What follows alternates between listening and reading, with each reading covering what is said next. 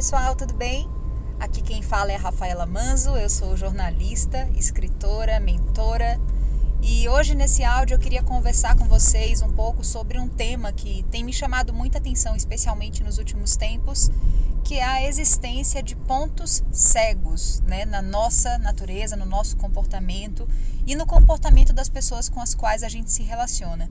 O fato é que nossos comportamentos não são todos conhecidos por nós, né? A forma como a gente se expressa, fala, reage ou age diante de, de determinadas circunstâncias nem sempre é algo fácil de ser percebido, especialmente se tem um adjetivo negativo aí por trás, né? Então, por exemplo, uma pessoa que tem uma fala agressiva, que ela é autoritária, dificilmente ela reconhece que ela tem esse comportamento, a não ser que alguém diga isso para ela.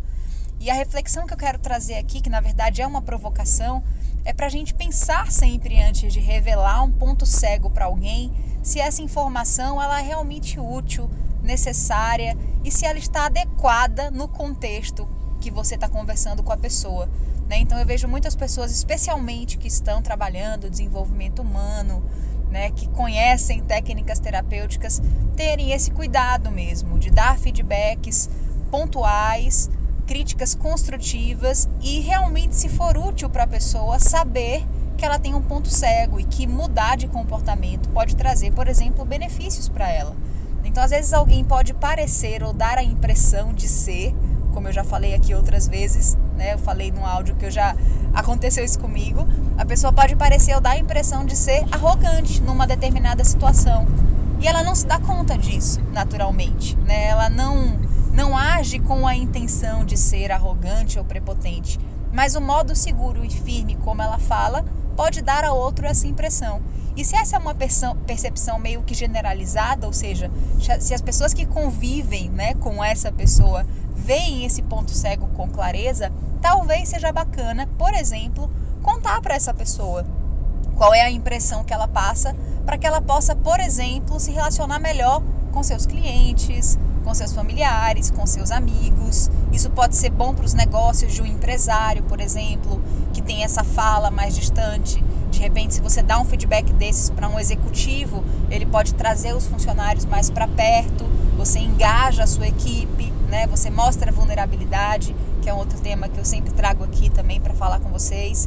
Enfim, é, é, esse é um tema sensível porque nem sempre é adequado, correto e bom a gente revelar um ponto cego de alguém. Né? Não é legal fazer isso num contexto, por exemplo, de brincadeira, é, numa forma de de repente diminuir a pessoa ou criticá-la né? só pela crítica, sem de repente é, depois, na sequência, você dar para ela uma solução ou um caminho de mudança, mas, sobretudo, se ela quer realizar a mudança. Quando você identifica um ponto cego de alguém e percebe que essa pessoa pode se beneficiar dessa mudança de comportamento que talvez nem ela mesma perceba que ela tem, é bom, pode ser muito positivo você dar esse feedback. Lembrando sempre de colocar na nossa régua de comunicação a empatia. Então, fazer isso com amor, com gentileza, com doçura, revelando a intenção por trás da fala, que é de ajudar aquela pessoa, né? não é diminuí-la. Então, talvez desse modo, nesse formato, com essas características, com esse cuidado, seja importante e positivo a gente sim identificar pontos cegos nas pessoas com quem a gente se relaciona e quando tiver a oportunidade no contexto adequado, falar para elas. E uma outra coisa também do outro lado, né? A gente tem muitos pontos cegos que não se vê então é legal a gente eventualmente perguntar para as pessoas com as quais a gente se relaciona se elas estão enxergando em nós algum comportamento que a gente não está enxergando. Né? Então faça perguntas. Eu sempre sugiro isso em todos os meus conteúdos, minhas palestras, no e-book que eu fiz. Faça pergunta. Na dúvida, sempre pergunte. Pergunte para o seu marido, para sua esposa, para o seu namorado, para sua namorada, para o seu professor, para o seu pai, para sua mãe como é que ele está se comunicando, como é que a sua comunicação está chegando nessa pessoa, o que, que ela acha sobre você, como ela acha que você se comporta e que coisas essa pessoa acha que você poderia mudar, que de repente você não está enxergando.